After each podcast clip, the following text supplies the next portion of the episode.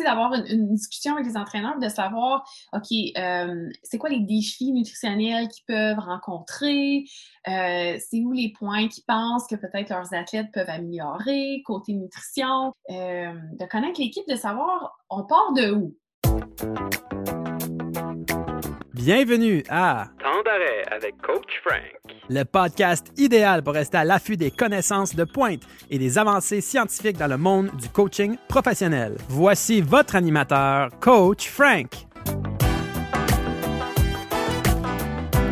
Bonjour tout le monde, bonjour mesdames, bonjour messieurs. Merci d'être avec moi encore une fois, Coach Frank, pour l'épisode 23 de Temps d'arrêt. Aujourd'hui, mon invité, c'est une amie, une collègue, une nutritionniste sportive passionnée par la nutrition de la performance, Heidi Boilard. Je pourrais vous parler pendant des heures de Heidi, de sa passion, de son énergie, de qu'est-ce qu'elle amène de positif à une équipe de soutien intégré, mais je vais vous laisser elle-même vous le partager à travers notre conversation. vous allez voir, c'est une conversation qui est vraiment riche. Mais avant de rentrer dans les détails de la conversation, là, il faut savoir que Heidi, c'est une nutritionniste de haut niveau. En ce moment, elle est, en, train de compléter son diplôme en nutrition du Comité international olympique. Elle a un baccalauréat avec une majeure en psychologie et une mineure en théâtre. On y touche un petit peu euh, durant la conversation. Elle a une maîtrise en sciences de l'activité physique. Elle a fait un projet de recherche là-dessus. Elle a aussi une expérience en tant qu'entraîneur personnel et comme patineuse artistique au niveau euh, provincial. Donc, c'est vraiment intéressant. C'est une personne fascinante parce qu'elle est de haut niveau en nutrition, mais elle a aussi une bonne compréhension du rôle d'athlète, du rôle d'entraîneur, du rôle d'une équipe de soutien intégré. Et c'est pas à tous les jours qu'on a la chance de parler avec quelqu'un qui est autant drivé, autant passionné, qui est autant positif, mais qui a aussi une bonne compréhension de tous les rôles. Parce que, comme vous le savez, là, tout le monde, il y a de plus en plus de spécialistes dans le monde de la performance, mais c'est une chose particulière que de pouvoir parler à des spécialistes, un peu comme le thème de tous les spécialistes avec lesquels on a parlé dans la première saison, mais qui ont une compréhension globale dans euh, le domaine du sport de performance. Et pour ceux-là qui sont peut-être plus intéressés par le côté personnel, on y touche aussi un petit peu euh, dans la conversation où est-ce qu'on parle de la nutrition pour la performance personnelle, que si vous courez des marathons ou des grands événements, par exemple. Euh, donc, bien entendu, Heidi, c'est une, diététicienne, une nutritionniste qui est accréditée par euh, le board des diététiciennes du Canada. Elle fait aussi partie de l'ordre professionnel des diététistes du Québec. Euh, elle est aussi entraînée comme entraîneur personnel. Elle a plein de certifications dont on vous parlera durant la conversation. Et juste pour vous donner une idée, là, euh, durant cette conversation-là, on parle de son cours actuel avec le comité olympique, on parle des suppléments qui sont reconnus comme étant les plus efficaces et un peu de la posologie et de quoi à quoi ils servent. Euh, on parle aussi de sa maîtrise et comment est-ce que le déficit calorique peut avoir un impact sur le métabolisme basal. On compare aussi son travail avec les forces armées avec justement les athlètes de haut niveau, on parle de l'importance de diversifier son alimentation et l'importance de savoir euh, cuisiner. On parle aussi de comment optimiser le rôle d'une nutritionniste dans une équipe de soutien intégré. Hein? C'est pas toujours évident, des fois on a accès à des spécialistes, mais comment est-ce qu'on peut l'utiliser et la mettre à profit pour optimiser la performance euh, de nos athlètes? Et on termine avec sa biographie et les questions éclairs. Euh, donc bref, une conversation super riche de haut niveau, des parallèles militaires avec les athlètes d'autres performances, on parle de supplémentation. Euh, je vous invite à écoutez l'entrevue, écoutez la conversation avec Heidi jusqu'à la fin. Merci à tout le monde d'être là pour la 23e épisode de Temps d'arrêt. On vous le promet déjà, on va être de retour pour une saison 2, mais on en parlera au dernier épisode. D'ici là, je vous souhaite une bonne conversation sur la nutrition sportive et la nutrition de performance avec Heidi Boilard. Bon podcast! Heidi, bienvenue à Temps d'arrêt. Merci de prendre un peu de temps dans ton horaire chargé euh, je sais qu'on a eu plusieurs conversations dans le passé. ça fait longtemps qu'on se connaît. Ça fait huit ans maintenant qu'on se connaît depuis le temps de la maîtrise. Euh, mais on, s'est parlé quand même récemment. Puis la, dernière fois qu'on s'est euh, jasé au téléphone, tu me parlais de ton cours de nutrition là, auquel tu assistais, je pense, par le, puis qui c'était offert par le Comité international olympique. Comment ça se passe le cours depuis qu'on s'est parlé la dernière fois? Euh, oui, ben salut Frank. Ben merci de me recevoir, euh, super le fun. Euh, ouais, ben en fait, euh, c'est vraiment occupé, je dois dire. mais j'ai j'ai récemment là, écrit mon examen. pour ce cours-là, dans le fond, c'est le ouais, merci, c'est le diplôme en nutrition du sport du Comité international olympique. Puis en fait, ce que c'est, c'est un groupe de chercheurs dans le monde du sport, de la nutrition sportive, dans le fond. C'est les meilleurs, sais, la crème de la crème qui coffre les modules. alors, c'est vraiment... L'information est superbe. Puis, je veux dire, c'est c'était très occupé. C'est moins occupé maintenant parce que là, j'ai écrit mon examen de la première année. Euh, donc, j'ai un petit break de trois mois. Et puis, je reprends en grande force euh, l'année prochaine, en février, jusqu'au mois de novembre. Puis après ça, je vais pouvoir graduer. OK, fait que c'est comme deux blocs, si on veut, de cours. Fait que la première année, comme tu viens d'expliquer, le premier bloc, le tu viens de faire ton examen, puis tu as un autre deuxième bloc et tout ça. Et puis ça, là, est-ce que c'est tout le monde qui peut accéder à ça ou j'imagine qu'il y a un filtre à l'entrée, là, parce que c'est quand même le comité international olympique, là, c'est majeur. Là? Euh, ouais, bon point. En fait, euh, tu as besoin d'un bac, euh, soit en sciences d'activité physique, euh, tu dans le domaine des sciences, euh, aussi un bac en nutrition. Donc, il y a beaucoup de diététistes qui prennent ce cours-là justement pour se spécialiser en nutrition du sport. mais tu as définitivement besoin d'un bac en sciences pour être éligible. donc, c'est ça. Puis, souvent, c'est les gens qui sont intéressés à travailler avec des athlètes de haut niveau qui, euh, qui, prennent, ouais, qui prennent à ce cours-là. Donc, euh, euh, donc, c'est vraiment intéressant. on a un forum en ligne, puis les discussions sont vraiment palpitantes, puis vraiment intéressantes parce que c'est des gens qui sont tous passionnés de la nutrition du sport. C'est vraiment un cours que je recommande d'ailleurs à tout, justement tous les gens qui s'intéressent à l'instruction du sport, puis qui s'intéressent à travailler avec les, euh, les athlètes de haut niveau. Ben, c'est clair, j'imagine. Comme... Puis en plus, quand tu as la, chance d'échanger avec des gens qui sont passionnés par la même chose, mais non seulement passionnés par la même chose, mais qui ont aussi un peu le même niveau de connaissance. Parce que tu es quand même avancé dans la nutrition, les gens ils ont entendu un petit peu tout ton CV dans l'introduction, mais comme justement, c'est pas donné à tout le monde de pouvoir avoir des conversations avec des gens de, même niveau. Puis là, justement, tu as fait ton premier examen, fait que là, je suis convaincu que tu te souviens à 100% de la matière, puis que tu as eu 100% de ton examen. Euh, c'est un peu quoi les, les, premières découvertes, puis les choses que tu as ressorties un peu de ces trois premiers mois de cours-là? Parce que j'imagine qu'il y a certaines choses qui ont capté ton attention là, particulièrement. Euh, ben en fait, c'est un survol, euh, c'est un survol sur plein de sujets, différents sujets. Euh, donc, on a parlé, tu sais, entre autres, des suppléments en profondeur. On a parlé surtout, de la nutrition avant le sport, durant le sport, la récupération. Euh, on a aussi parlé un peu de la composition corporelle, les différentes façons de prendre les mesures je dirais, tu sais, en gros, ce qui a vraiment ressorti, euh, c'est pas tellement de l'information spécifique, mais c'est vraiment d'avoir euh, les meilleures euh, données actuelles dans chaque domaine de la nutrition du sport, je te dirais. puis au niveau comme des suppléments, c'est super intéressant parce que c'est une confirmation, tu sais, c'est quelque chose que je savais déjà, mais c'est une confirmation de savoir que c'est vraiment, il y a vraiment un minimum de suppléments euh, dans le monde du sport qui fonctionnent vraiment, qui sont efficaces. Euh, et tu juste cette rassurance-là, cette confirmation-là, puis d'avoir les dernières euh, données actuelles, c'est, je pense que c'est vraiment le module qui m'a intéressé le plus parce que je trouve que les, suppléments en général, c'est un sujet qui est vraiment euh, je te dirais, populaire dans le monde des réseaux sociaux. Euh, tu sais, les gens dans le monde du fitness pensent que, bon, euh, je vais prendre ce supplément-là, puis en fait, je vais devenir super fort, puis, tu sais, ma performance va augmenter de 20% Puis, on, on sait très bien que, tu sais, c'est vraiment un minimum de suppléments qui va vraiment faire une différence au niveau de la performance. Mais même à ça, c'est même pas la composante la plus importante, là, tu sais. donc, donc, je pense que, en tout cas, juste pour revenir à ta question, euh, c'est vraiment le module qui m'a intéressé le plus, je te dirais. Ben, c'est super intéressant ce que tu dis, puis surtout quand tu parles un peu du minimum de suppléments.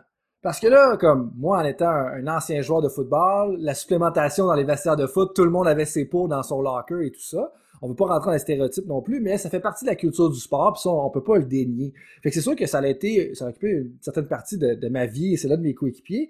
Mais là, tu semblais dire qu'il y a un minimum de suppléments particuliers qui est vraiment efficace. C'est lesquels, là, selon ce que tu as revu justement dans ce cours-là?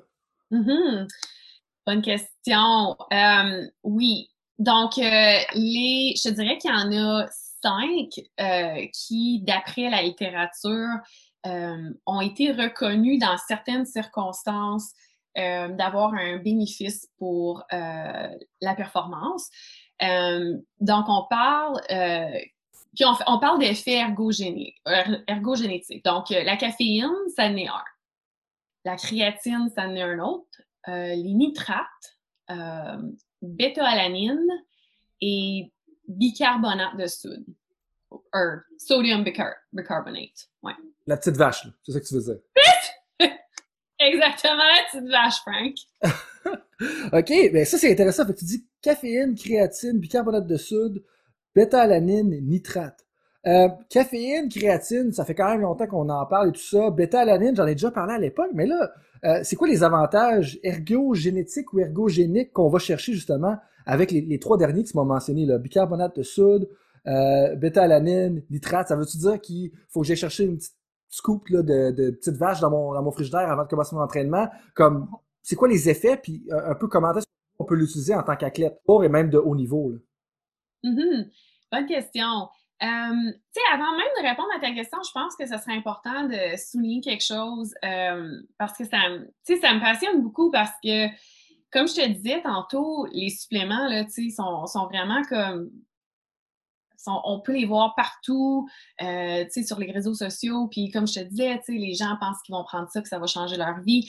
Mais je voulais juste dire quelque chose comme un, l'importance là vraiment de la performance c'est la fondation euh, la base de la nutrition, c'est vraiment d'avoir assez d'énergie qui vient des aliments, de toute évidence, là, avoir une, nutrition qui est adéquate, euh, mais aussi euh, avoir une alimentation qui est variée.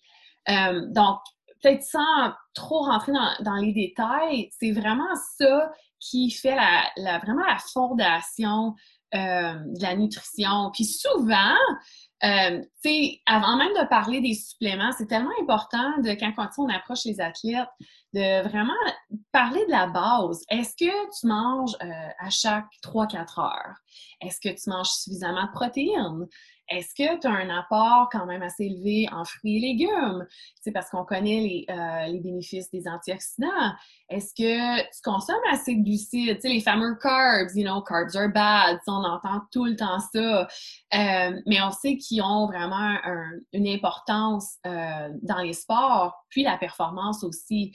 Donc, je te dirais que, tu sais, avant même de parler de suppléments, c'est vraiment important d'avoir une analyse par rapport à, la base de la nutrition.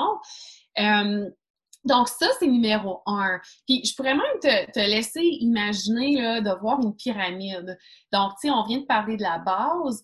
Euh, dans le milieu de la pyramide, donc, qu'est-ce qui vient en second lieu, euh, qui, qui, prend une importance en, deuxième lieu, c'est vraiment euh, donc les concepts de base en nutrition du sport qui on parle, tu sais, c'est quoi qu'il faut manger avant, pendant, la récupération, certaines tactiques, on parle de timing. Donc, ça, c'est vraiment, euh, ça vient en, second lieu, si on veut, en, termes d'importance. Puis, une fois que les athlètes ont vraiment maîtrisé ces, deux fondations-là, euh, là, on peut parler de suppléments.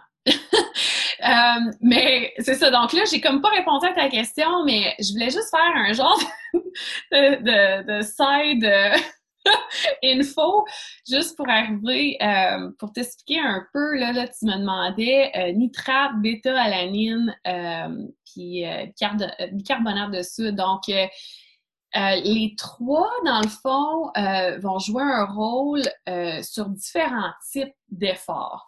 je vais commencer avec nitrate. Donc, les nitrates, on peut les retrouver dans les aliments, donc dans les betteraves. C'est surtout ce qu'on parle, tu sais, quand on, on voit justement là, des, euh, des, suppléments à base de nitrate. Donc, c'est souvent avec euh, des betteraves. C'est comme ça qu'on on, les voit sur les tablettes. Donc, euh, puis vraiment, les nitrates sont bénéfiques pour les activités de type d'endurance d'au moins 40 minutes. OK? Ça, c'est comme... C'est important parce que chaque supplément va avoir un effet différent par rapport à l'effort et par rapport au type d'activité. là, tu pourras me, corriger parce que je connais pas les termes en français. mais dans la littérature, les nitrates vont avoir un effet sur time trial puis time to fatigue. donc, ça l'améliore justement le temps de l'effort. Puis le time trial, je suis pas certaine comment le dire en français. Le time trial, c'est peut-être le temps que ça va te prendre. Donc, mettons, le time trial, c'est moi, je pense au time trial, exemple en natation. C'est ça que c'est. capable de le faire un peu plus rapidement parce que tu peux peut-être aller chercher un plus haut niveau de ton VO2 max, j'imagine. Puis là, je vais pas extrapoler dans le mécanisme parce que là, je vais m'enfarger dans les fleurs du tapis. C'est le cas de le dire. Mais moi, c'est comme ça que je le vois. Dans le chronomètre, donc on est capable d'avoir un meilleur temps parce que qu'on peut avoir un effort plus élevé. Et tu dis le temps à la fatigue parce que ça retarde dans le fond quand est-ce qu'on va peut-être frapper le mur pour le vulgariser. Puis là, je devrais peut-être pas utiliser le mur comme expression parce que là, on tombe dans les réserves de glycogène. Ouais, non, euh, ouais, merci pour ton explication, c'est en plein ça. Euh, donc, c'est ça, fait que en temps de dose, on parle d'une euh, d'une dose euh, d'à peu près 310 à 560 mg deux à trois heures avant l'effort. Et puis, c'est surtout des activités de type d'endurance, comme je disais, qui durent au moins 40 minutes. Donc, ça ne s'adresse pas à tous les sports. Euh, puis, c'est quelque chose qui, euh, dans le fond, si on prend conscience de notre alimentation, euh, on peut certainement inclure plus de nitrates. donc, tu sais, les légumes feuillus verts, les betteraves, c'est des bonnes sources. donc, puis aussi, quelque chose à, à, mentionner, c'est euh, ça va avoir, les nitrates vont avoir une plus grande influence sur les gens de, qui s'entraînent de tous les jours, comme les weekend warriors, les gens récréatifs euh, de façon sportive. Euh, comparativement aux athlètes de haute performance. Donc ça, c'est peut-être juste une nuance à dire. Euh, parce que généralement, les, athlètes de haute performance vont manger beaucoup plus, vont avoir un apport alimentaire qui est plus grand. Donc, de façon par défaut, vont manger plus de nitrates. Donc ça, c'est important à, juste à souligner. Euh, donc, pour les c'est un peu ça. Bêta-alanine, c'est vraiment les activités plus à base de sprint. Euh, puis de haute intensité ou intensité élevée euh, qui dure de 30 secondes à 10 minutes. Euh, donc, un petit peu différent des nitrates. Puis là, on parle de doses, de petites doses fréquentes à travers la journée. puis, pour avoir un vraiment optimisé les résultats de la bêta-alanine, c'est tu dois prendre un supplément pour un minimum de 12 semaines. Donc, ça prend du temps justement, oui, c'est un, un, processus qui est quand même assez long euh, pour faire les réserves justement dans le corps, puis pour maximiser les, les résultats de bêta-alanine. Euh, puis bicarbonate de sodium ou bicarbonate de soude, j'oublie tout le temps c'est quoi la différence. Je pense que c'est de soude. Oui, la petite vache. Euh, donc, ça, ça bénéficie les efforts à intensité élevée euh, d'une durée d'environ 60 secondes. Puis on parle là encore euh, d'une petite dose. Euh, c'est à peu près, on dit 0.2 à 0.4 grammes par kilogramme de poids corporel. Puis on, généralement, on prend ça, c'est une, dose acute. de 60 à 150 minutes avant l'activité. Donc, donc voilà, je t'ai fait un genre de petit mini spill, là, mais. c'est vraiment intéressant parce que je veux dire, la bêta-alanine, j'avais déjà entendu parler, mais c'est un peu plus obscur généralement comme supplément. Euh, pas obscur dans le sens que c'est négatif, mais plus que c'est moins connu dans ce sens-là. Et puis euh, les nitrates puis les bicarbonates aussi, parce que souvent on va en entendre d'autres, mais qui semblent pas nécessairement être prouvés. Parce que toi, tu me dis qu'il a vraiment hors de tout doute, en plus avec l'accès à la dernière recherche via ce cours-là, ça semble vraiment être ces cinq-là là, qui ont un impact sur la performance. Euh, juste pour le bicarbonate de soude, là, on, a niaisé un petit peu, mais on va quand même être sérieux quelques secondes. C'est grâce à, à cause de moi qu'on a niaisé, donc euh, je suis aucunement en train de te blâmer ici. Mais juste avant qu'on ait certains athlètes, peut-être qu'ils mettent une cuillère dans le bicarbonate de soude à la maison, là, comment est-ce qu'on prend ça, puis où est-ce qu'on accède ça? C'est-tu vraiment un produit qui se vend en supplément? Euh, comment est-ce que la, la posologie, comment est-ce qu'on devrait le prendre? oui, non, absolument. c'est des suppléments qui vont se vendre, ils peuvent se vendre en capsule. Euh, puis, pour être honnête avec toi, je connais pas tous les formats. Euh, c'est pas un supplément nécessairement que je vais recommander souvent aux athlètes que je travaille avec, mais euh, pour la, dose, c'est ça, c'est euh, moi, je considérais comme s'il y a quelqu'un qui considérait prendre le supplément, je suggérerais que la personne travaille avec une nutritionniste du sport pour vraiment comme connaître comment l'appliquer. Euh, mais comme je te disais, c'est vraiment une dose qui va par euh, kilogramme par poids corporel, euh, donc de 0.2 à 0.4 grammes. puis c'est vraiment, comme je t'expliquais, c'est une dose pas chronique, mais acute, puis avant l'effort. mais non, mais pour répondre à ta question, c'est vraiment comme dans un petit format, tu peux, ça se vend comme, tu sais, tu peux aller au Popeyes ou, tu sais, un, un, magasin de, de suppléments, puis tu vas pouvoir retrouver ça sur les tablettes. OK, euh, super intéressant pour vrai. Puis moi, ce que je trouve intéressant, c'est de savoir lesquels, mais aussi la préambule que tu as faite. Donc, vraiment, tu sais, d'avoir une nutrition adéquate à la base, d'avoir une alimentation variée. Puis ça, c'est une chose qui ressort un peu de toutes les conversations qu'on a, que j'ai avec toi, où est-ce qu'il y a vraiment un bénéfice à s'assurer qu'on a multiples sources. Puis des fois, pour des fins de simplicité, puis de fonctionner en tant que professionnel de haut niveau ou en tant qu'athlète, on va avoir tendance à graviter tout le temps vers le même menu. Mais en réalité, on veut s'assurer d'amener une variété parce que, un peu comme tu mentionnais sur les nitrates, quand tu parlais des athlètes de haut niveau qui font simplement ingérer plus de calories totales, donc c'est moins essentiel pour eux de le prendre, ben c'est encore plus probablement essentiel pour nous, personnes qui essaient de performer à haut niveau, mais qui ne sont pas des athlètes de haut niveau, de varier notre nutrition pour s'assurer qu'on va chercher un peu toutes ces choses-là. Mais le préambule que j'aimais surtout, c'est vraiment nutrition adéquate, après ça, est-ce qu'on a quelque chose de varié? On continue à monter dans la pyramide. On s'assure que notre timing est très bon avant, pendant, après l'entraînement. Et là, après ça, la supplémentation devient qu'à être un facteur qui va vraiment créer une différence euh, dans notre entraînement, dans notre performance. Donc, super intéressant. Puis, comme je te disais en pré-entrevue, là, comme la vulgarisation est, super claire. Puis, puis, merci de partager ça avec nous. Mais là, je vais, je vais changer un peu de vitesse. Puis si, si tu veux revenir au cours par la suite, on peut le faire, il n'y a pas de problème. Mais comme c'est vraiment avancé, les, connaissances que tu nous partages, puis je pense qu'on vient juste d'effleurer un peu tes, connaissances pour, pour ceux qui te connaissent un peu moins. Moi, j'ai la chance de connaître depuis plusieurs années. Comment est-ce que tu es tombé en amour avec la nutrition?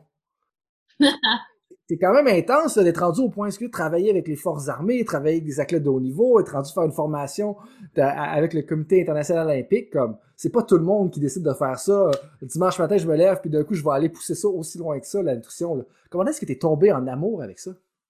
Oui, c'est parce que je, je, vais te raconter un petit peu mon, backstory. Donc, au début de la vingtaine, euh, euh, j'avais un trouble de comportement alimentaire. Euh, comme c'est vraiment fréquent, mais tu sais, c'est encore un sujet qui est très tabou, puis on n'en parle pas beaucoup. Euh, donc, euh, bref, euh, j'ai dû prendre un programme avec, tu sais, les supports, de, support médical, support d'une diététiste. c'est un programme de trois mois qui m'a vraiment, qui m'a vraiment aidé à récupérer. Mais j'ai vraiment eu la chance de travailler avec une diététiste qui m'a vraiment inspirée. Puis, durant le programme, elle, elle nous euh, démontrait comment euh, c'est quoi certaines, certains mythes alimentaires, comment manger, l'importance de l'alimentation. J'ai vraiment tombé en amour avec ça parce que moi, j'ai grandi puis j'étais une, patineuse artistique pendant 13 ans, au niveau provincial quand même. Là, euh, mais mais j'avais déjà un amour pour le sport euh, et je savais que la nutrition, c'était quand même une composante qui était importante à la performance. Euh, donc, j'avais quand même cette, euh, cette perception-là depuis un jeune âge. Et puis, justement, comme je t'expliquais, là, quand j'ai sorti du programme, bon, cette diététiste-là m'a vraiment comme influencée, m'a inspirée. Puis, ça a vraiment été là, une coïncidence. Mais dans le fond, moi, je crois pas aux coïncidences. Là. Euh, donc, je suis comme, ça y est, je veux être diététiste. Puis, je venais de terminer un, un baccalauréat en art avec une majeure en psychologie puis mineure en théâtre. Euh, Crois-le ou non, je voulais devenir actrice. C'est n'importe quoi. Bref, euh, donc c'est ça. Euh, au moment où est-ce que j'ai que je me suis dit, OK, je veux vraiment entreprendre euh, cette poursuite universitaire-là. Le programme de l'Université d'Ottawa offrait le programme en nutrition euh, pour la première fois plusieurs, pendant plusieurs années. Je pense qu'il l'offrait comme 50 ans passés. Euh, mais il réouvrait le programme. Donc, ça a vraiment été une merveille. Donc, au moment où est-ce que j'ai décidé d'appliquer, le programme ouvrait. Donc, j'ai gradué à l'Université d'Ottawa, puis j'étais vraiment la, la première cohorte euh, d'étudiants à graduer. Euh, donc, je te dirais, pour répondre à ta question, vraiment, mon amour de la nutrition, ça a parti de là. Puis après, ben, ça a été le sport, le sport. Puis je me suis dit, mon Dieu Seigneur, comme je connais rien en la physiologie de l'exercice. Ça m'a vraiment poussé à poursuivre mes études euh, à la maîtrise en justement en physiologie de l'exercice. Euh, d'ailleurs, avec mon superviseur, là, Éric Ducette, qui est comme vraiment formidable. Euh, donc, c'est un peu un peu ça mon cheminement, où est-ce que ça m'a rendu là, à la maîtrise, où est-ce qu'on, dans le fond, où est-ce qu'on s'est rencontrés.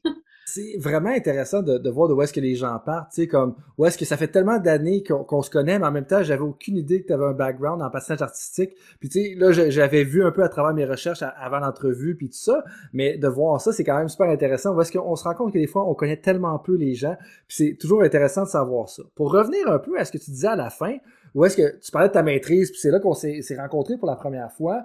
Euh, c'était quoi un peu le sujet de ta, thèse de maîtrise, puis c'est quoi qui en est ressorti un peu de, ton étude? Oui. Euh, donc, euh, mon sujet, c'était de, déterminer les effets d'un déficit calorique sur la surcompensation après ou suivant l'exercice.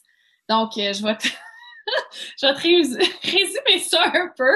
Donc, ce que j'ai regardé euh, euh, durant ma recherche, c'était de voir l'effet d'un déficit calorique de trois jours. Euh, puis on parlait d'un déficit de 25% 25% d'un déficit comparativement à l'apport alimentaire normal. Et on voulait voir si ça, ça avait un effet sur euh, l'apport alimentaire suivant un effort à l'exercice. Donc, nous autres, ce qu'on avait fait, c'était un entraînement d'une heure sur le treadmill. Puis on voulait voir est-ce que les gens qui ont, dans le fond, quote unquote, diété, qui ont, qui ont qui, avaient le, le, déficit calorique, est-ce que ça a eu une influence sur ce qu'ils ont mangé après l'exercice? Puis après l'exercice, on leur servait un repas, puis ils pouvaient c'était ad libidum, là, ils pouvaient manger ce qu'ils voulaient, dans le fond. Puis, malheureusement, euh, on n'a pas vraiment vu d'effet par rapport euh, à, ma recherche, juste parce que j'avais pas assez de participants. Donc, j'avais huit participants, c'était pas assez. J'ai eu beaucoup de difficultés à recruter parce que j'étais occupée. Donc, euh, mon temps était limité, donc ça m'a vraiment, c'est vraiment un peu plate de ce côté-là, mais j'ai quand même vu une tendance. Ça, c'est intéressant.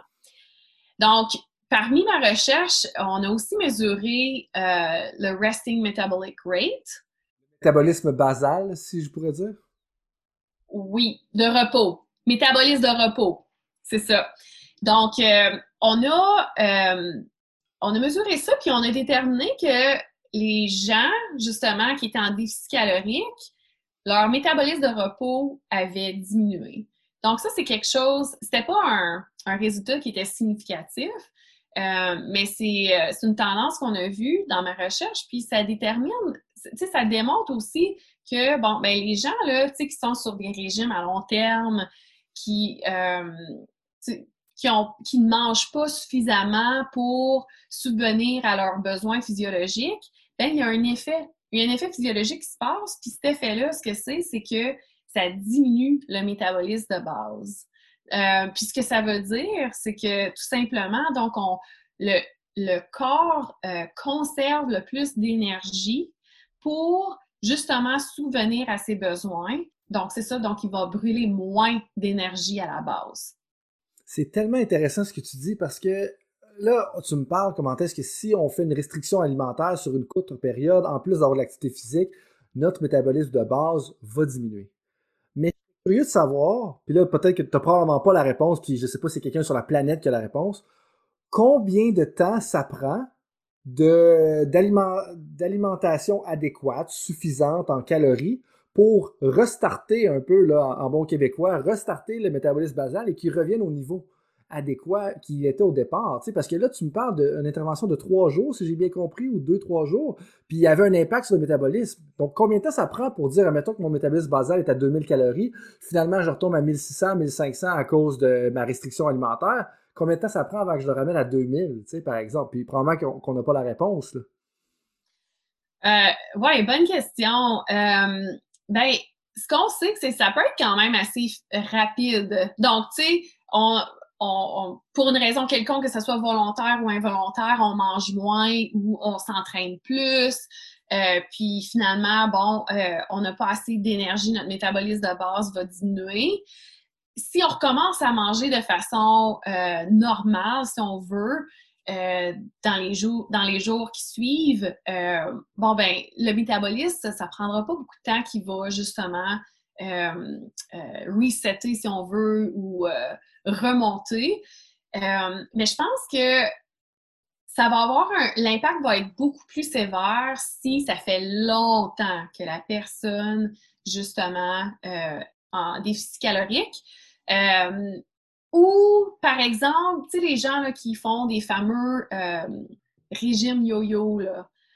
Donc, ça aussi, si ça fait longtemps, je pense que les, justement, les, ça va être plus sévère en termes de, d'impact sur le métabolisme de base. Mais sais, nobody's broken. Euh, ça, c'est des choses qui peuvent, qui peuvent se rétablir avec le temps. Mais en termes de, comme tu disais, là, de si on essaye de quantifier ça, euh, j'ai pas la réponse, là, mais je pense que ça dépend de beaucoup de variables. Mais ce que je comprends, c'est que tout est rectifiable, dans le sens que c'est pas à cause qu'on a fait plein de diètes yo-yo qu'on peut pas revenir à notre métabolisme de base, ou métabolisme de repos adéquat ou de qui était à l'époque, mais ça peut prendre un certain temps, ça va varier. Puis des fois, une, analogie qui est souvent utilisée en nutrition, puis j'imagine que tu parles plus que moi, j'ai parlé, mais si je retourne à, des années d'entraîneur personnel ou au rôle d'entraîneur personnel, où est-ce qu'on disait les gens ils ont accumulé un surpoids sur 20 ans, alors ils veulent perdre en 3 mois. Mais non, mais ça marche pas. Si tu l'as accumulé en 20 ans, tu peux pas t'attendre à avoir à, le perdre en 3 mois aussi. Mais on pourrait probablement faire le même lien avec la diète yo-yo, dépendamment de la longueur et de la sévérité de ta restriction alimentaire. Mais probablement que ça va avoir une influence directe, proportionnelle, si on veut, là, puis dont, on va pas nécessairement nous citer là-dessus, mais juste comprendre l'idée, le principe général, que si ça faisait longtemps qu'il y a une diète à grande restriction alimentaire, ça va prendre plus de temps avant que ça revienne à la normale que si ça fait juste trois jours pour quelqu'un qui a fait partie de ton étude, par exemple. Donc ça, super, super intéressant. Avant que je change encore une fois de vitesse, tantôt, on a parlé brièvement des forces armées, puis comme tu travailles avec eux, puis tu parlais, on, parlait des athlètes de haut niveau. Euh, c'est quoi les parallèles un peu ou les différences que tu vois entre les deux milieux? Parce que c'est quand même deux milieux intenses. Souvent, un essaye d'apprendre de l'autre. Puis dans ton rôle que tu vois avec les, deux milieux, comme c'est quoi un peu la, grosse différence qui les démarque ou même peut-être voir les similarités entre les deux milieux, puis dans un rôle plus de, nutrition, là, si on veut? Hmm, bonne question. Euh, ben en fait, c'est vrai comme qu'on pourrait comme suggérer puis penser euh, les deux milieux vont vraiment euh, se ressembler sur plusieurs bases, tout simplement parce que justement, bon, des, que ce soit des athlètes de haut niveau ou euh, les forces armées canadiennes, euh, qui font beaucoup d'activités, tout dépendant de leur travail, hein, parce que, tu faut pas, euh, faut pas se compter des mensonges. Il y en a qui ont des travails de bureau, et il y en a d'autres qui sont beaucoup plus actifs. Et puis là, on peut parler aussi des forces spéciales que eux, c'est vraiment l'élite, là. exactement, c'est like the next level. Euh, mais il y a beaucoup de similarités si on, compare les forces armées canadiennes qui ont quand même un, travail exigeant euh, côté activité, puis les athlètes de haut niveau. Euh, bon, en termes de nutrition, je te dirais que les recommandations vont vraiment varier tout dépendant du type d'activité qu'on parle. Donc, tu sais, par exemple, si on parle de d'athlètes de haut niveau de type d'endurance. OK? Là, on parle de complètement de, recommandations nutritionnelles qui seraient différentes si on compare ça à les forces d'armée canadiennes, par exemple, qui font du search and rescue dans l'Arctique, euh, puis qui doivent euh, faire de l'entraînement à, à moins 30 degrés Celsius. Donc, complètement différent. Mais en termes de nutrition, je veux dire, la base va quand même euh, être similaire, mais peut-être la distribution de macronutriments va être différente, dépendamment du type d'activité qu'on parle. Euh, mais une, une grosse, pas une grosse différence. Une des différences que je dois dire, c'est que dans euh, l'environnement militaire, c'est que il y a beaucoup un environnement, c'est un environnement stressant. Donc, il y a le stress, l'adrénaline, tout dépendant du type de travail. Puis aussi l'environnement austère ou extrême. Euh, souvent, euh, on va avoir des troupes qui vont en Arctique faire de l'entraînement ou qui vont faire de la, recherche de personnes perdues, euh, que ce soit, ça peut être aussi au milieu de l'océan, en déploiement dans d'autres pays, quoi que ce soit. Donc, il y a vraiment cette, le niveau de stress qui est, ajouté, mais aussi l'environnement qui peut être vraiment extrême, soit vraiment chaud ou vraiment froid. Euh, mais ils doivent quand même poursuivre leur travail. Donc, euh, je, te, dirais, en termes de grosses différences, ça serait ça. Uh non, c'est vraiment intéressant ce que tu dis parce que autant un athlète de haut niveau peut être stressé parce qu'il vivent beaucoup de pression pour performer, mais en même temps, l'environnement est généralement propice à ce qu'il puisse manger ou s'hydrater quand même rapidement. Sauf que si tu es parachuté, puis là on va caricaturiser juste pour les fins d'explication, mais si tu es parachuté dans le désert, là, ta capacité, dont non seulement tu vis du vie, euh, tu vis du stress dans une situation difficile, mais en même temps, avoir accès à de l'eau puis avoir accès à de la nutrition adéquate, c'est pas nécessairement à portée de la main. Puis en plus que tu vas peut-être pas retourner à un camp avant 12, 24 heures si tu es dans les Special Forces, un peu comme tu mentionnais tout à l'heure. Donc ça, c'est quand même particulier. Exactement. Puis euh, nous autres, on a beaucoup de troupes euh, qui vont en Arctique justement pour faire des exercices. Puis là-bas, ils vont avoir comme un. Euh, ils vont, vont pouvoir s'alimenter, tout dépendant où est-ce qu'ils sont, ils vont pouvoir s'alimenter peut-être euh, comme dans une genre de cafétéria, mais il y a certains endroits où est-ce qu'ils n'auront pas droit là, à, ce type d'alimentation-là, qui vont devoir vraiment juste manger des rations de combat. Euh, mais les fameuses rations de combat, il y a beaucoup de défis par rapport à ça parce que il y a certains types de rations qui exigent que ils doivent bouillir de l'eau pour pouvoir justement réchauffer comme leur macaroni ou quoi que ce soit dans la ration de combat, euh, un, type de viande. Euh, et puis, on sait très bien que c'est comme un enjeu là-bas en Arctique parce que justement, euh, ils doivent faire fondre de la glace. Ou ça veut dire qu'ils doivent transporter de l'eau, mais l'eau, elle, peut-être, elle va peut-être geler. Donc, c'est vraiment comme un enjeu par rapport à s'alimenter. Puis, il y a beaucoup d'études aussi qui démontrent que, justement, euh, juste le fait que tu es, dans le froid, bon, ton, euh, ta dépense énergétique, justement, va être plus grande, mais aussi, tu vas manger moins parce que l'environnement fait en sorte que c'est pas propice, justement, c'est pas optimal pour manger justement basé sur le fait que les rations de combat, euh, c'est peut-être pas, euh, sont peut-être pas aussi faciles à consommer, justement, à considérer l'environnement. Mm-hmm. Mais disons qu'un bon spaghetti à la maison fait par ta grand-mère versus un spaghetti réchauffé dans une ration de combat, ça n'a pas le même intérêt. Je te dirais, puis même je dirais, le spaghetti de ma femme, il est excellent avec la sauce qu'elle fait. Donc je te dirais que je suis pas mal sûr que si j'ai ce spaghetti-là devant moi versus celui-là en ration de combat, il y en a un des deux que je vais manger un petit peu plus. C'est un peu ça que tu veux dire. Je caricaturise encore une fois, mais c'est ça que tu veux dire en, bout de ligne. Euh, non, exactement, exactement. Puis ça fait longtemps qu'ils sont là-bas, puis quelques semaines, il y a aussi le menu fatigue. Tu sais, ils sont juste tannés de manger les mêmes rations de combat. On a de la variété, mais on, notre variété est quand même limitée. Euh, puis, tu sais, veux, veux pas, c'est des rations de combat, donc, euh, tu sais, les, les, saveurs sont peut-être pas optimales. Comme tu dis, euh, le spaghetti de ration de combat serait pas comparable au spaghetti de ta femme, ça c'est certain. C'est exactement ça. Je trouve que là, tu viens de soulever aussi un point super intéressant pour les athlètes. Parce que, puis si on est un coach qui a encore des athlètes aussi, quand tu parlais de menu fatigue, parce que si on pense à un athlète qui arrive sur un campus universitaire ou qui arrive dans une nouvelle ville, qui est repêché à 18 ans, qu'est-ce qu'il va faire?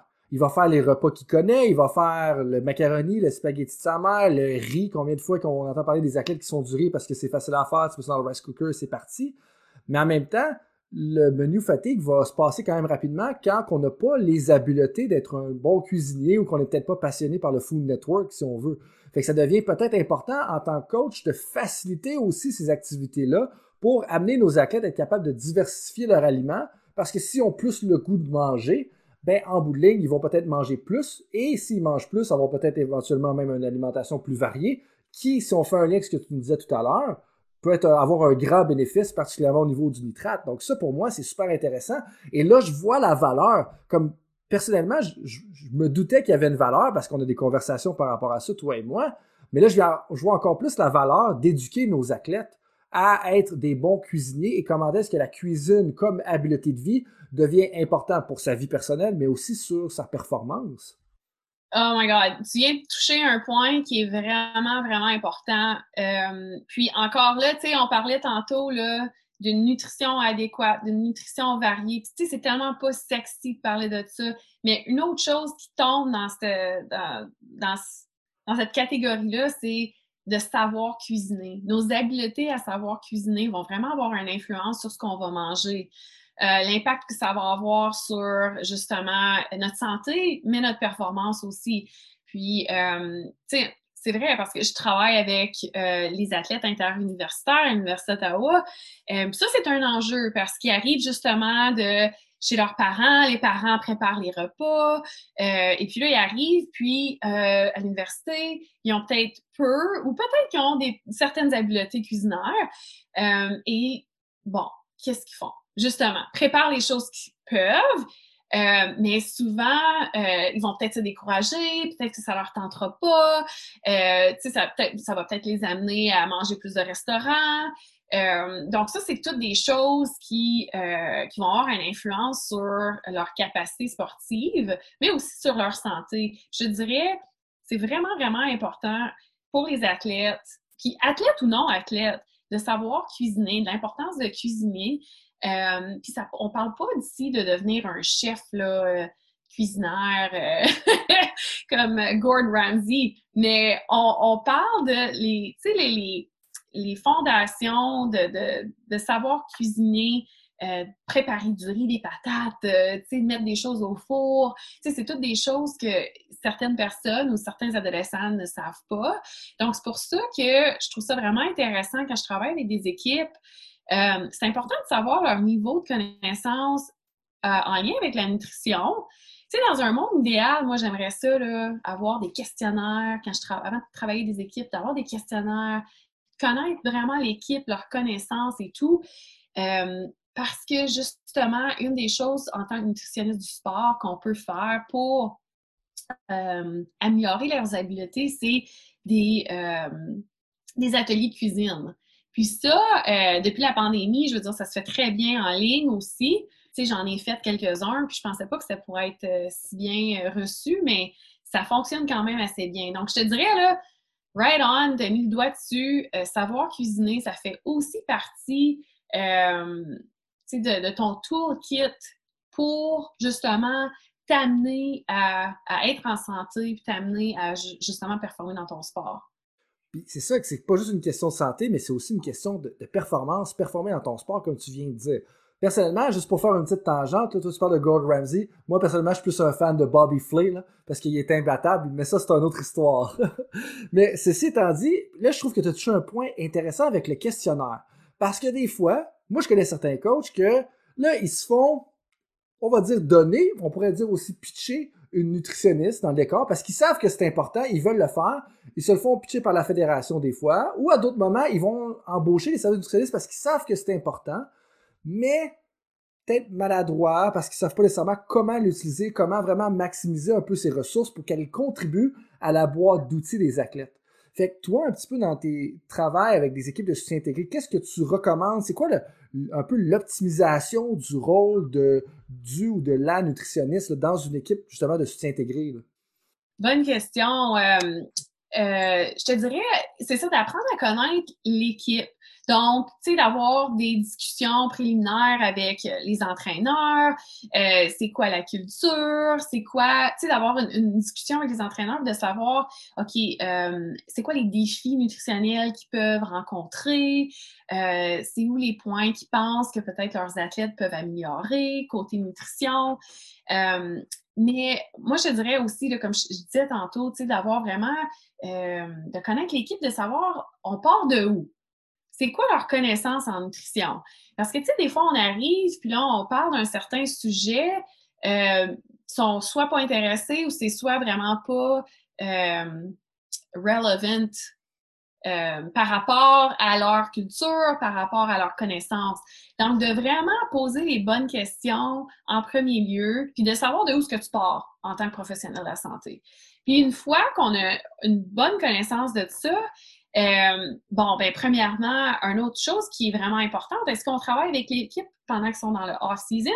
Est-ce qu'ils sont dans le in-season? Est-ce qu'ils sont en mode préparation?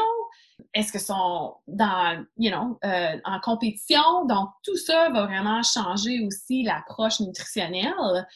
Puis, euh, une fois que tu as déterminé ça, là, tu peux vraiment établir un plan de match, euh, ça soit, que ce soit des ateliers spécifiques dans ces sujets-là, ou des fois de, vraiment travailler, de faire du un à un avec certains athlètes qui ont justement un besoin là, quelconque, euh, puis qui ont besoin de, euh, consulter une nutritionniste plus individualisé un peu, là, comme je pense que c'est ce que tu allais dire. Moi, je trouve ça intéressant aussi le point que tu amènes au niveau de la saison morte, la saison de compétition, ou même justement plus les séries éliminatoires, que c'est un peu plus de pression. Euh, puis souvent, on, va amener une nutritionniste, une diététicienne pour nous parler, faire une conférence comme ça. Toi, comme est-ce que c'est vraiment la, façon numéro un qu'on devrait utiliser ça ou tu penses qu'il euh, y a peut-être d'autres meilleures façons d'intégrer les services nutritionnels dans une équipe de haut niveau? Ben, c'est sûr que ça, dépend. Et, tu sais, ma réponse, ça va, ça dépend. Euh, si, euh, par exemple, une équipe m'approche, puis ils veulent un atelier ils n'ont jamais eu d'atelier de nutrition, ils n'ont jamais eu de, de, contact avec une diététiste, puis là, ils veulent vraiment juste la base, puis c'est un one-time deal. Parce que souvent, quand on travaille comme avec les équipes sportives, les clubs sportifs, ils n'ont pas beaucoup d'argent. Euh, ça, c'est juste une réalité. Donc, tu essaies vraiment d'en mettre le plus dans la séance que tu as avec eux autres. Euh, donc, je te dirais, l'environnement va vraiment dépendre. Euh, moi, la beauté que j'ai de travailler avec les équipes interuniversitaires, c'est que moi, mon contrat est, annuel. Donc, j'ai toute l'année pour faire un travail avec eux. Euh, donc, la façon, parce que j'ai plusieurs mois à travailler avec eux. La façon que je m'approche, comme je, te parlais, je les évalue, je détermine les besoins. Et puis là, on met vraiment l'emphase sur euh, les temps de saison qui sont le plus importants. Puis, si la nutritionniste qui travaille avec une équipe a euh, la possibilité ou l'opportunité de contacter les autres membres euh, IST ou ESI, euh, si, bien entendu, l'équipe a une équipe ESI, ben, c'est de communiquer avec ces gens, ces gens-là, puis de, savoir c'est bon, c'est quoi la culture de l'équipe. c'est quoi les défis que vous rencontrez en nutrition? Euh, vraiment juste comme pour avoir une, idée globale de comment approcher l'équipe. Je pense que c'est vraiment intéressant ce que tu viens de dire parce que ça fait un lien justement avec la conversation que j'ai eue plutôt dans la saison de temps d'arrêt avec Xavier Roy, où est-ce que la relation avec les membres de notre équipe de soutien intégré est beaucoup plus importante, si on veut, que la notoriété. Dans le sens que on est mieux d'avoir une relation à long terme avec un intervenant comme Heidi, comme Xavier, et puis de s'assurer qu'ils puissent intervenir de façon régulière avec nos athlètes que d'arriver puis d'aller chercher un one-man show pour deux heures une fois. Là, ça va créer un beau spark pendant deux semaines, mais on va peut-être pas avoir la chance de créer des changements de comportement et ou de l'intégrer à la culture comme tu mentionnais parce que faut faire partie de la culture pour comprendre un peu les habitudes nutritionnelles de nos athlètes et d'amener un peu justement des changements de comportement. Donc ça, je pense que c'est super intéressant parce que des fois, on a tendance à graviter vers les ateliers, les conférences parce que c'est intéressant, motivant, euh, ça paraît bien, c'est utile, comme don't get me wrong, je pense que tu, tu viens tout juste de le dire, mais l'espèce de relation devient super importante. Puis si tu me permets encore une fois de faire une tangente, ou plus ou moins une tangente, mais peut-être un petit résumé, où est-ce que si je peux faire un lien avec les théories d'apprentissage, une des premières choses que, nous, on mentionne, c'est que toutes les stratégies d'apprentissage devraient partir par la biographie des apprenants. Dans le sens que, quand moi je travaille avec des entraîneurs, on a des entraîneurs que c'est des avocats, d'autres que ça va être des enseignants en éducation physique, d'autres que ça va être des enseignants en français. Mais ces personnes-là ont une biographie différente, ils ont des connaissances différentes. Donc, si je parle à un avocat, ben, peut-être que sa gestion de programme va être meilleure. Mais si je parle à un enseignant d'éducation physique, ces principes de périodisation, périodisation d'entraînement et aussi d'enseignement vont probablement être meilleurs. Donc, les sujets qu'on va couvrir vont être différents. Et là, je pense que tu vois un peu le lien que je veux faire avec ça, ou est-ce que une des premières choses que tu mentionnes, c'est de faire un questionnaire et de parler aux entraîneurs et de parler aux athlètes pour connaître la biographie des entraîneurs et des athlètes et la culture du milieu. Et ça, ça te permet de spécialiser ton, euh, de spécifier ton intervention aux gens qui sont dans le milieu. Et ça, je pense que c'est un, peut-être que je sais pas si tu le savais, mais ça a un lien direct justement avec un fondement pour avoir un apprentissage efficace, c'est qu'il faut bien connaître la particularité des gens avec lesquels on travaille, et ça, tu sembles le faire. Et là, tu t'excusais de dire ça dépend, mais là, je veux dire, moi, excuse-toi pas, parce que pour moi, ça, c'est un signe d'être un bon professionnel de dire ça dépend. Quelqu'un qui me dit, ben, il y a plusieurs solutions qu'on peut prendre, ben, des fois, ça peut être ça, des fois, ça peut être ça. Pour moi, ça, ça m'inspire confiance. Donc, euh, en tout cas, je ne sais pas qu'est-ce que tu as à dire, ou peut-être pour le côté relation slash biographie, mais je pense que c'est des points super intéressants à, retenir pour peu importe qui nous écoute. Ah non, absolument. Puis, euh, comme, je, comme je disais, à l'Université d'Ottawa, c'est vraiment merveilleux. sais, on a une belle équipe.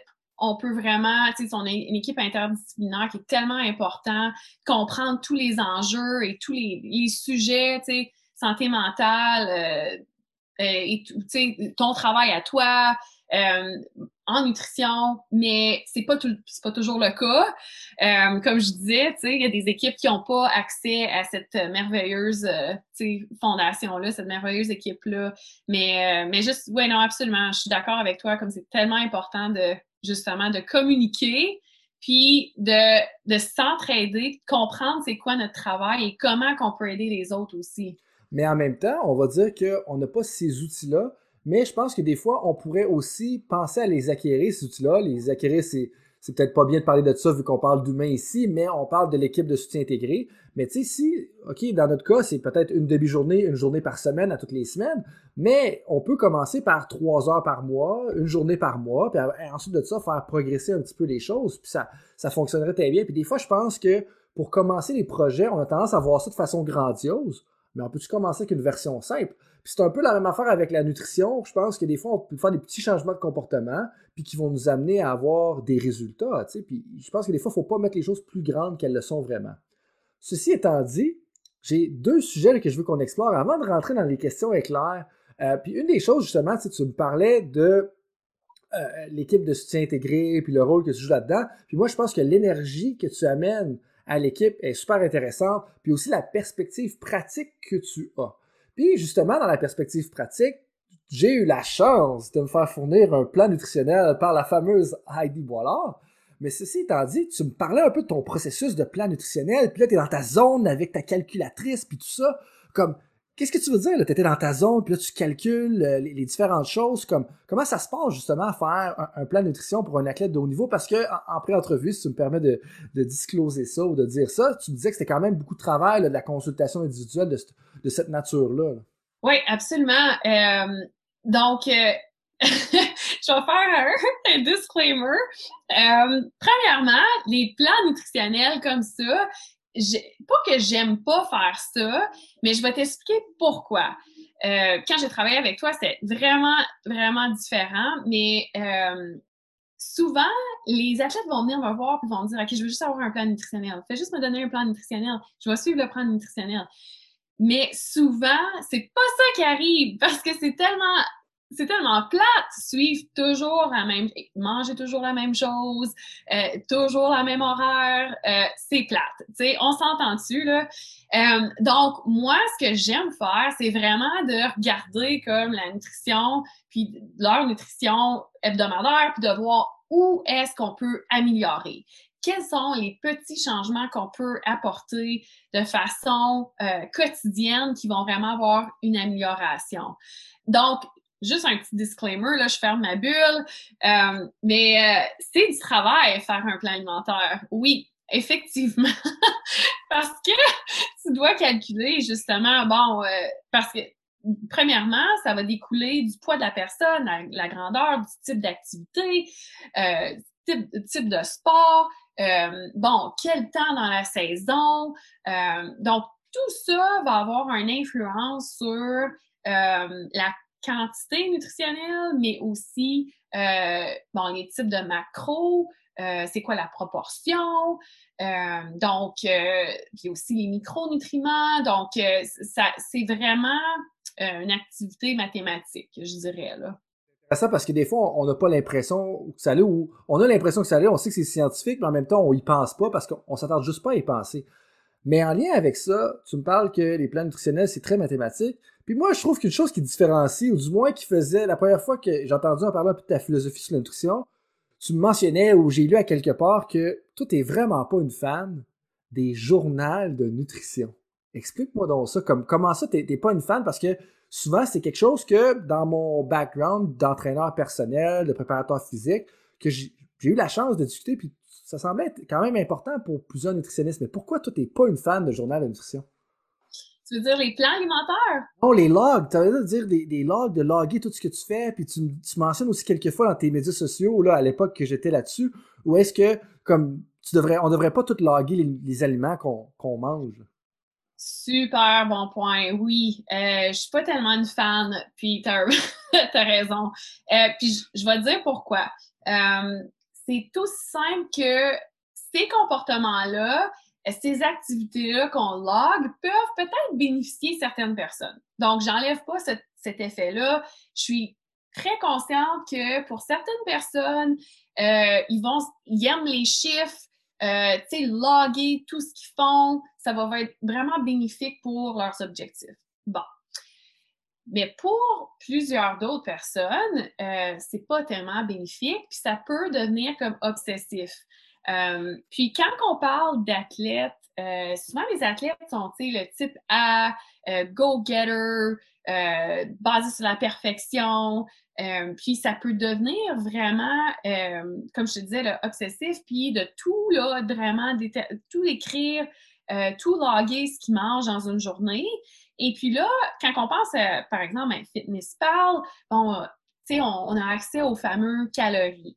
puis on sait très bien, tu sais, ces outils-là, puis toi, je sais que tu sais, tu sais, ton background en sciences, euh, c'est des estimés. Hein? Les, fameux, la dépense énergétique, ce qu'on mange par rapport à tous ces, applications-là, c'est pas très euh, spécifique.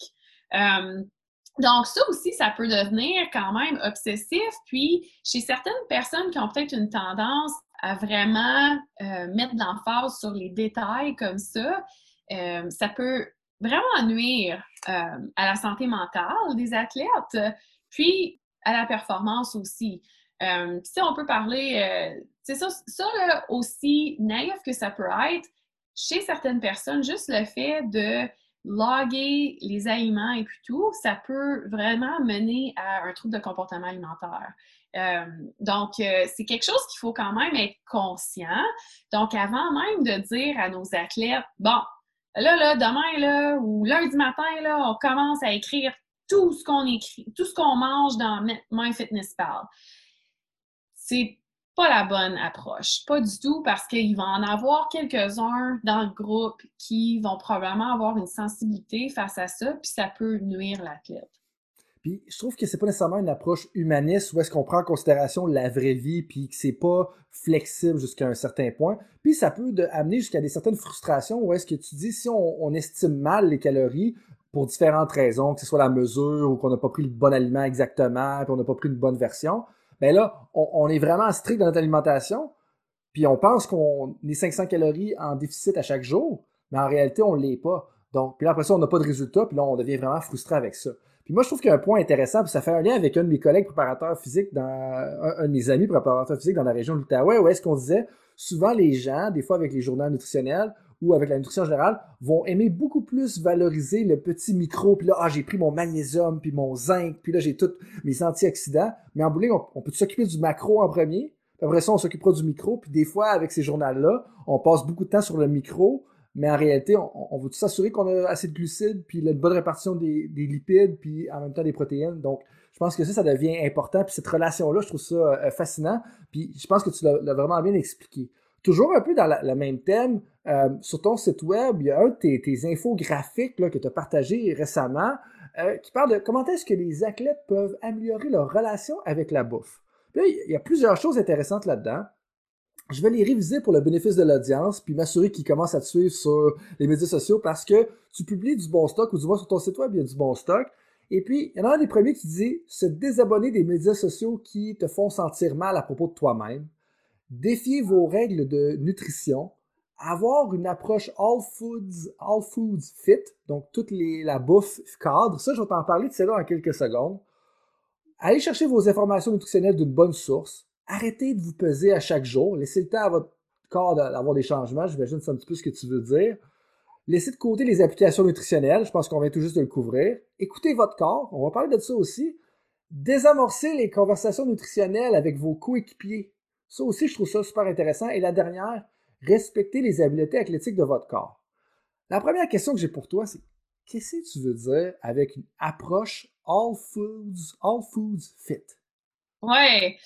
Euh, ben dans le fond, c'est ça, c'est avoir, euh, avoir une flexibilité alimentaire, c'est-à-dire de pouvoir manger un morceau de gâteau quand c'est la fête à ta mère, par exemple. Euh, c'est pouvoir aller au restaurant euh, avec tes coéquipiers, coéquipières, puis d'avoir peut-être euh, des, frites euh, ou une pointe de pizza. c'est vraiment d'avoir une flexibilité. oui, je pense que, tu sais, pas besoin de parler de qualité alimentaire. Je pense que tout le monde sait que les bénéfices des fruits et des légumes, euh, bon, puis que les aliments euh, transformés, on devrait peut-être pas les consommer autant. Je pense que tout le monde sait ça.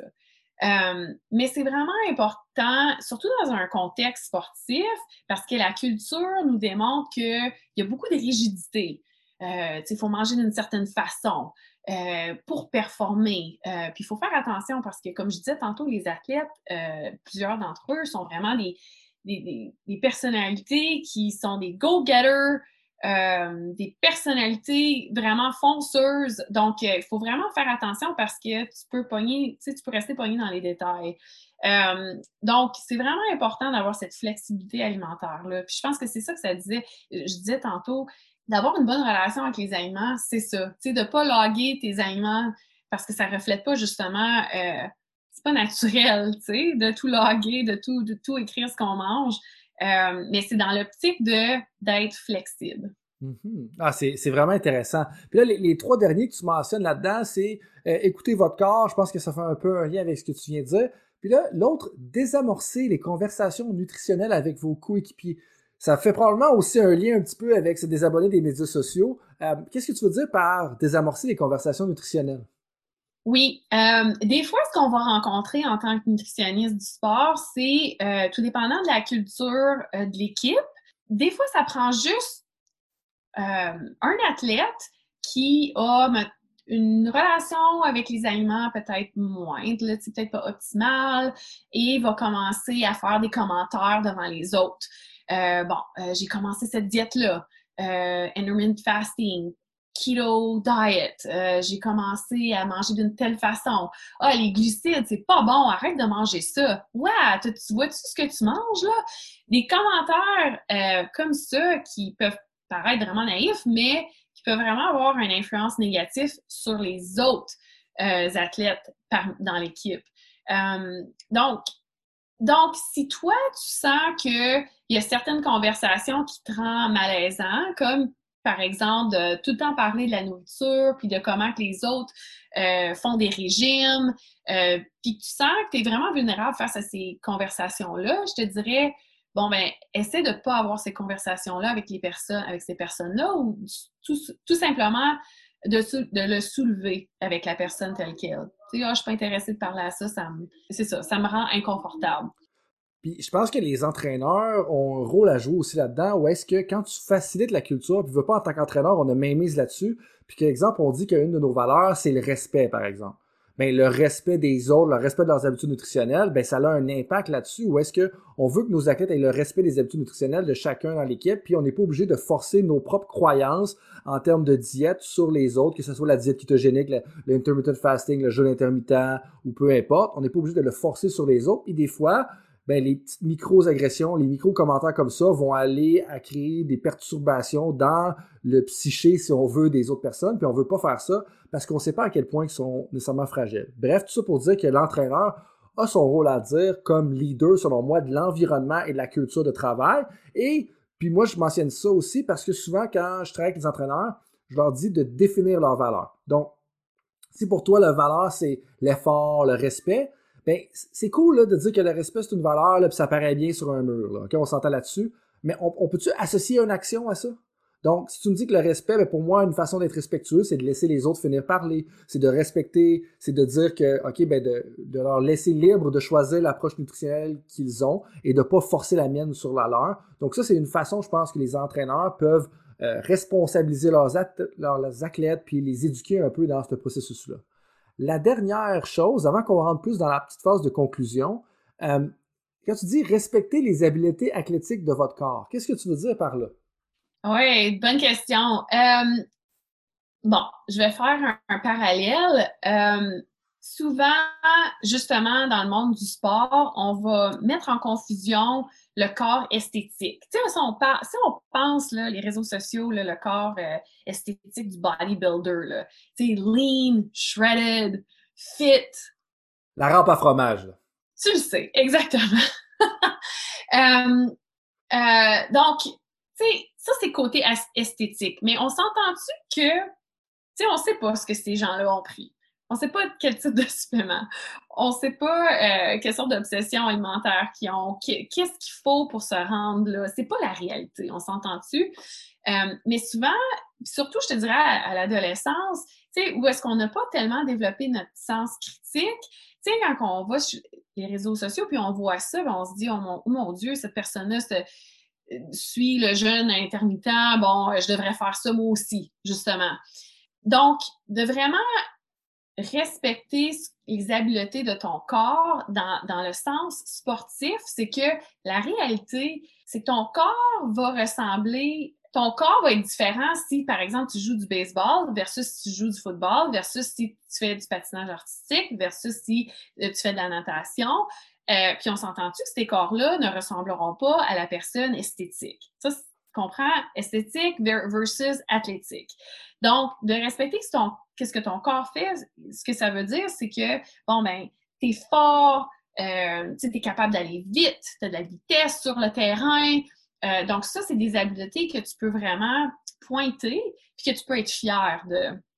Euh, au lieu de vraiment mettre l'emphase sur la composition corporelle juste pour des raisons esthétiques. Parce que vraiment, les athlètes, qui ont une bonne récupération, qui ont une bonne fondation en, termes de nutrition, euh, c'est ceux qui vont, puis ceux qui ont une bonne relation avec les aliments, c'est ceux qui vont performer le mieux. Puis c'est ça qu'il faut promouvoir et non l'idéal esthétique qui n'est pas réaliste. Puis des fois aussi, c'est que justement, comme tu mentionnes vraiment bien, c'est que on est en train de bâtir notre corps pour accomplir une tâche précise qui peut être de se déplacer latéralement super rapidement et d'être capable de prendre des personnes qui pèsent 230 livres et de les mettre sur le dos en dedans d'une demi-seconde.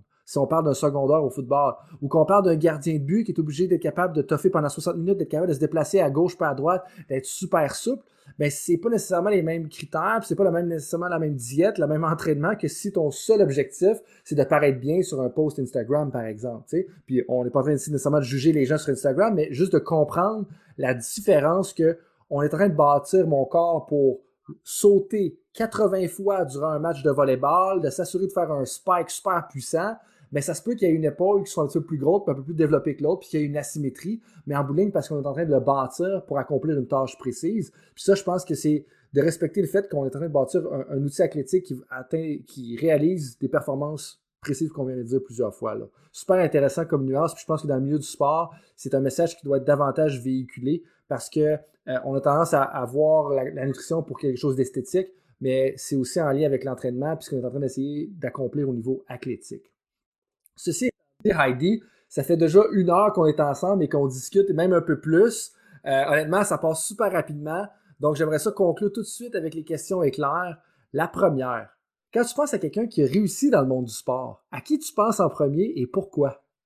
J'ai dû penser à celle-là, mais je dois dire que c'est euh, Bethany Hamilton. C'est une euh, surfeuse une surfeuse, oui, une surfeuse. euh, et puis, euh, à l'âge de 13 ans, elle a perdu son bras gauche suite à l'attaque d'un requin. Euh, et puis, malgré ces circonstances, elle a été, elle a remporté plusieurs titres. Donc, elle a démontré beaucoup de résilience. Euh, puis elle est maintenant classée là, parmi les meilleurs 50 euh, surfers au monde. Donc pour moi, ouais, ça, c'est médaille. Donc tu es une fan de surf, là, si je comprends bien. Là.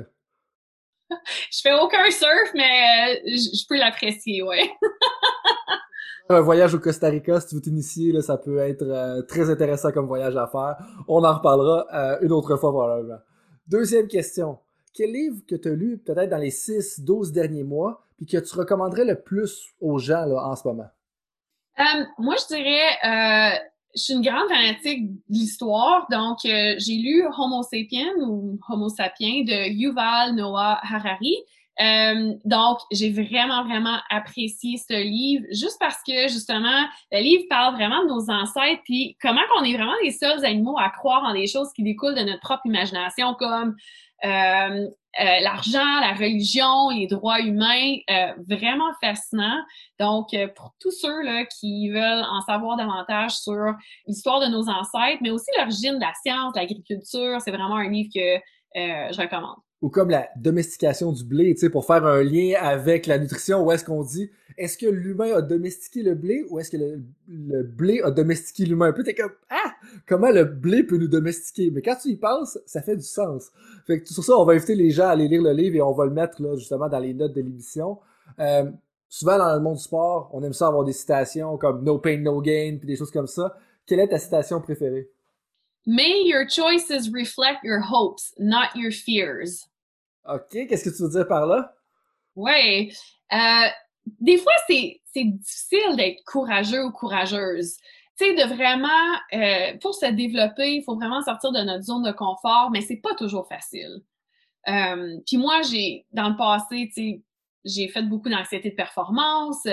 Euh, donc, il faut vraiment que je fasse un effort. Bon, OK, tu sais, oui, je vois un, obstacle, un objectif que je veux vraiment atteindre, mais faut vraiment que euh, justement que mes comportements font en sorte que je veux atteindre mon objectif. Euh, puis si j'écouterais mes peurs, ben dans le fond, je resterais chez nous puis je ferais rien. Fait que prendre des décisions pour ce qu'on veut accomplir, pas pour ce qu'on veut pas accomplir ou ce qu'on veut pas ce qui arrive. Super intéressant parce que des fois, on peut être paralysé par la peur, justement. Si tu fais retourner en arrière et donner un conseil à toi-même quand tu avais 20-25 ans, ça serait quoi?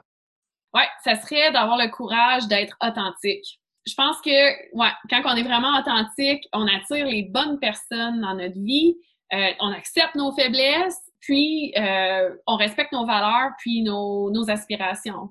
C'est vrai ça, puis en même temps, les gens ont beaucoup de respect pour ça, puis ça, ça, paraît à travers, même à travers les écrans ou des choses là. Puis euh, super intéressant que tu dises ça, puis je lève mon chapeau de pouvoir l'admettre de façon humble comme ça, super, vraiment intéressant. cinquième question et avant-dernière. Qu'est-ce qui te rend le plus fier dans ta carrière, tes contributions jusqu'à maintenant? Euh, ça, c'est une question qui est difficile, mais vraiment, ce qui me vient en tête rapidement, c'est euh, où est-ce que je suis rendue en ce moment même dans ma carrière. Donc, je te dirais, là, ça serait tout ce que j'ai fait auparavant, tous les, petits efforts que j'ai mis qui m'ont rendu vraiment où est-ce que je suis en ce moment même dans ma carrière. C'est ça qui me rend le plus fière. OK, d'avoir fait ce parcours-là, puis finalement d'avoir d'être un endroit où est-ce que tu te sens très bien, là, d'un dans, ta peau, on peut le sentir, d'un en personne, en différé ou à, distance comme là, mais aussi dans ce que tu fais comme travail. Donc, super intéressant. Puis finalement, comment est-ce que les auditeurs peuvent te rejoindre? Oui, les auditeurs peuvent me rejoindre sur mon compte Instagram, euh, Heidi underscore RD, euh, puis à travers mon site web, euh, HeidiBoilardNutrition.com. OK, c'est toutes des choses qu'on va mettre justement dans les, dans les notes de l'émission. Donc, euh, sur Instagram, Heidi barre en bas RD et puis Heidi Boilard Nutrition. Est-ce qu'il y a nutrition après? Oui, j'ai bien compris. Pour ton site web. Heidi, merci beaucoup pour ton temps. Merci beaucoup de nous partager tes connaissances. Je pense qu'on aurait pu approfondir comme 50 des sujets qu'on a touchés aujourd'hui. je ne sais pas si tu as un mot de la fin pour, pour les auditeurs. Ben, un merci à toi, Frank, de m'avoir invité. C'était vraiment le fun. Puis bref, c'est ça. Donc, euh, pour les auditeurs, euh, n'oubliez pas de manger suffisamment pour bien performer puis pour votre santé. Ben, une alimentation variée, on s'assure de manger en masse. Puis, euh, toutes les, on, révise probablement toutes les choses qu'on a couvertes justement dans, dans l'entrevue, dans la conversation d'aujourd'hui.